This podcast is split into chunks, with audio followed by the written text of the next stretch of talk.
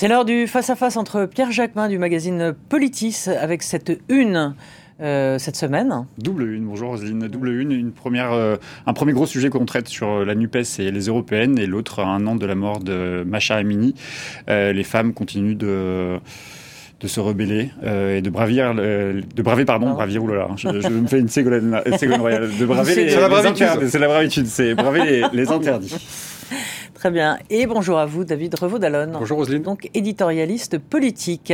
Alors 35 parlementaires de l'opposition, mais aussi de la majorité, ont signé hier une tribune commune dans le journal Libération pour demander que la régularisation euh, des travailleurs sans papier euh, dans les métiers en tension ne soit pas abandonnée lors de l'examen du projet de loi sur l'immigration. Parmi les signataires des élus socialistes, communistes, et, écologistes. écologistes. Merci, moi aussi je bafouille. Lyotte, euh, mais aussi Modem et En revanche, personne de la France insoumise. Alors s'ils ont fait tous, euh, s'ils ont signé cette tribune, est-ce que c'est parce qu'il y a un risque, dans le fond, que le gouvernement euh, cède aux républicains?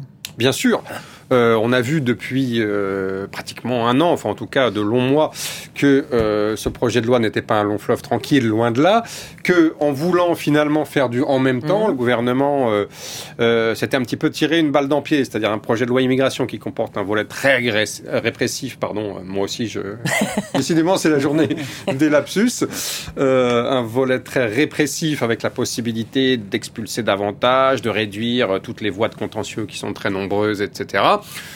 et de l'autre côté un volet plus euh, économico-humanitaire qui vise notamment à régulariser beaucoup de gens sur les métiers dits en tension. Évidemment, ce texte qui est censé satisfaire la droite par son côté répressif et la gauche par son côté humaniste, eh bien énerve la droite pour son côté humaniste et exaspère la gauche pour son côté répressif. Donc on voit que depuis des mois, le gouvernement ne sait plus comment se dépatouiller de cette mhm. affaire et mise, vous l'avez dit effectivement, sur les républicains et la droite pour l'appuyer. Mais on l'a vu sur de nombreux sujets, de nombreux dossiers, à commencer par les retraites. Euh, les républicains sont un allié, euh, sont une planche pourrie en termes d'alliance avec les et de soutien au gouvernement. Et donc, euh, je dirais que euh, ce, ce, ce, texte est assez emblématique et symbolique parce que euh, finalement, il souligne les limites du en même temps. On voit aujourd'hui que l'aile gauche de la Macronie, représentée par Sacha Houlier, député de la Vienne et personnage éminent puisque tout de même président de la commission des lois, hein, c'est pas le premier clampin venu au Palais Bourbon, s'associe avec socialistes, écologistes, communistes. Alors peut-être que Pierre va nous expliquer pourquoi les insoumis ne sont pas associés, mais en tout cas c'est quand même un sacré euh, pavé dans la mare macronienne et on voit d'ailleurs que les représentants de l'aile droite ne s'y sont pas trompés, qui sont absolument furieux. Mais je voudrais que vous, vous allez nous parler de, LFI, bien, bien sûr, mais peut-être rebondir sur ce que disait euh, David sur euh, est-ce que ça vaut le coup de durcir, enfin, dans l'intérêt du gouvernement, durcir la loi pour un, un parti considéré, comme vous l'avez dit, comme une planche pourrie D'abord, il faut rappeler que Gérald Darmanin vient de la même famille que ceux que vous appelez aujourd'hui être, enfin ceux que vous nommez euh, un parti euh, comme étant une planche pourrie. Donc, euh, non, mais enfin dans, la face. Mais c'est vrai, vous avez raison. mais de toute façon, on le voit bien. C'est-à-dire qu'avec des alliés comme ça, c'est pas, facile de, c'est pas facile de composer. C'est pas facile de composer et ça pose la question de la cohérence aussi idéologique de, des républicains. On l'a vu avec la réforme des retraites et c'est vrai qu'avec cette réforme sur la loi et l'immigration, enfin la loi immigration, asile et immigration, on voit bien là aussi l'absence de cohérence politique programmatique de, des, républicains.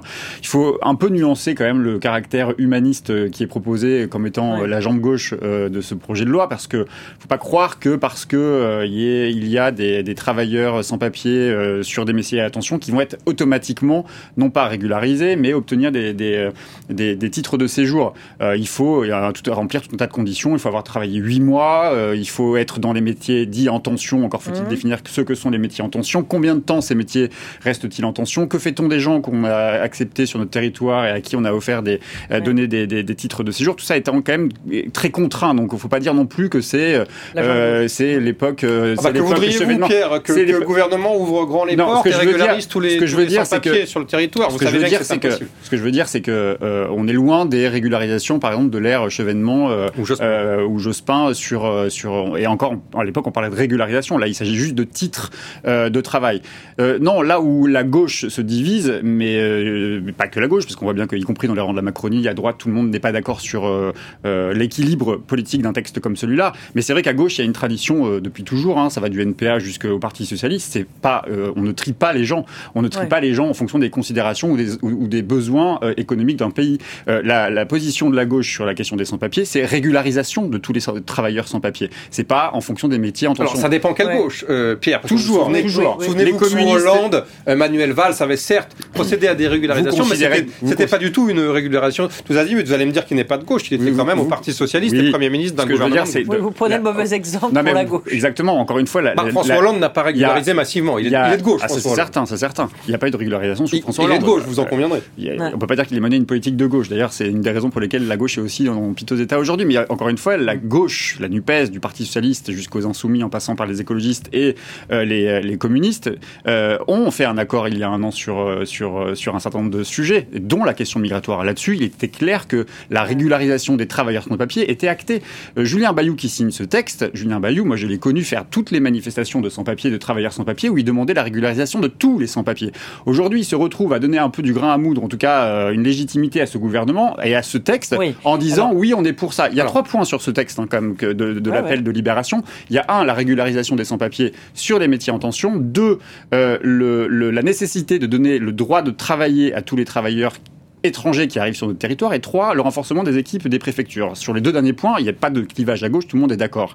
Euh, mais c'est sur ce premier point, c'est cette espèce de vision utilitariste de, des personnes humaines, des êtres humains qui arrivent de l'étranger, qui pose question et qui pose problème et qui clive à gauche, c'est certain. Un petit point, je ne crois pas que les, les, personnalités de gauche, dont Julien Maillot que vous citez, euh, donnent un quitus au gouvernement. Je crois que c'est un peu plus compliqué que ça. Le gouvernement, vous savez, est très divisé sur cette question et la majorité est très divisée. En réalité, c'est plutôt Sacha Houlier euh, le député de la Vienne et, ses amis euh, macronistes de l'Assemblée nationale qui donnent plutôt un quitus à la gauche en essayant de mener une opération politique, on va le dire, un, billard à plusieurs bandes, en essayant de faire en sorte que dans ce texte immigration ne subsiste pas que le seul volet répressif et soit maintenu euh, le fameux volet de travail qui était voulu à l'époque comme Olivier, par Olivier Dussopt, ministre du Travail. Souvenez-vous, à l'origine, ce texte nous avait été vendu conjointement par messieurs Darmanin et Dussopt, le ministre de l'Intérieur et du Travail pour essayer d'assurer une sorte d'équilibre, le fameux en même temps macroniste. Or, c'est en même temps, euh, face à la réelle politique et au constat que la droite ne soutiendra jamais ce texte s'il comporte un volet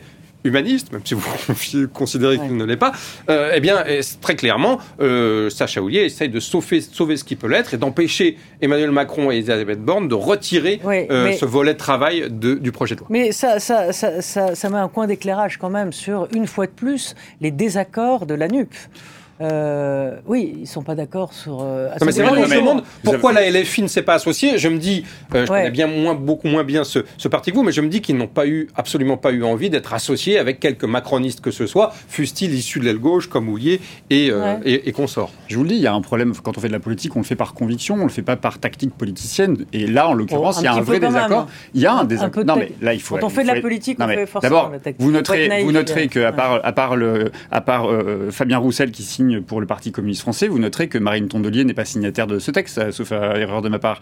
Euh, Julien Bayou a décidé de signer ce texte et vous pouvez. Euh, Donc on peut pas dire les écologistes. Ben, vous pouvez consulter les écologistes. Je peux vous assurer qu'au sein des écologistes, ça, ça, ça, crise. Donc en fait, erreur prise, de dire cette prise de position. Donc il n'y a pas une majorité de gauche qui soutient ce texte. En revanche, clairement, ça a foutu le bordel partout. Hein. Dans la Macronie, à droite, à gauche, c'est clair que ce texte a foutu le bordel partout. je soutiens que ça a d'abord foutu le bordel, pardon, la... pour notre expression, dans la Macronie, puisque c'est vraiment le gouvernement et la majorité qui, qui est au premier chef embêté. En, en vérité, c'est une de nos collègues qui l'écrit euh, très bien euh, dans, dans, les colonnes de Mediapart, Pauline Grohl, qui écrit un texte et qui dit en réalité, la question qui se pose aujourd'hui, c'est plus tant, en fait, d'ailleurs, les, les, premières personnes concernées, donc les travailleurs sans papier, que la position de Gérald Darmanin. Parce qu'il joue gros, Gérald Darmanin, sur cette affaire quand même. Il joue un peu sa crédibilité, sa, présidentialité, et donc la possibilité aussi de faire quelque chose qui n'est encore presque jamais arrivé dans cette, euh, dans cette, depuis ce quinquennat, et notamment sous la direction et le, gouvernement d'Elisabeth de, Borne, c'est de faire passer un texte qui soit un texte un peu consensuel qui soit le fameux en même temps d'Emmanuel Macron.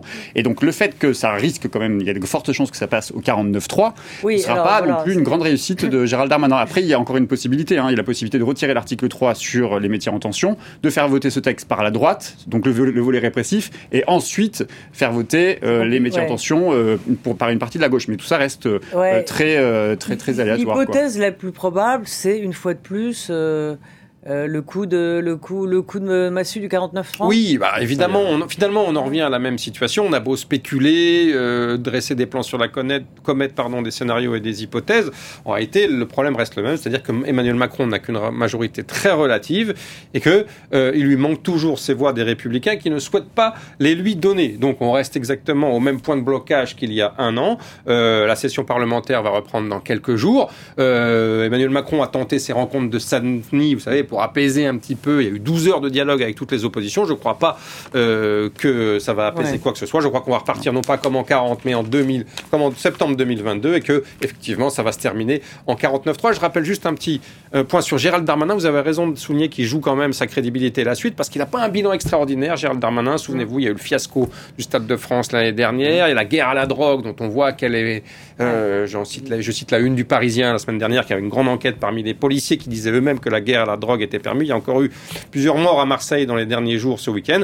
Donc Darmanin a besoin d'un coup d'éclat pour euh, redorer son blason et c'est pas certain, vu les conditions qu'on vient d'évoquer, qu'il réussisse à, les, euh, à, le, euh, à, le, à le mettre en place, ce coup d'éclat. Mm. Mm. Est-ce que certains disent dans le fond que après le, le, sondage sur le Rassemblement national que la France insoumise euh, dans le fond, euh, perd un peu de crédibilité au profit d'un rassemblement national beaucoup plus sage et, et responsable. Est-ce que ça, c'est pas, pas un sujet quand même euh, ennuyeux pour, pour la gauche radicale. C'est, un, ça, dépend quelle entrée on prend. C'est vrai que Marine Le Pen a gagné en crédibilité, elle a gagné euh, euh, sans doute euh, en présidentialité. Le sondage le montre. Il ne faut pas faire comme si ce sondage n'existait pas. Après, si vous allez sur le fond des sujets, les Français qui ont déjà été consultés sur voir la nécessité de régulariser ou au moins attribuer des titres de séjour pour les personnes qui travaillent sur des métiers dits en tension, ces fameux métiers dont personne ne veut, mmh. les Français, ils sont plutôt favorables.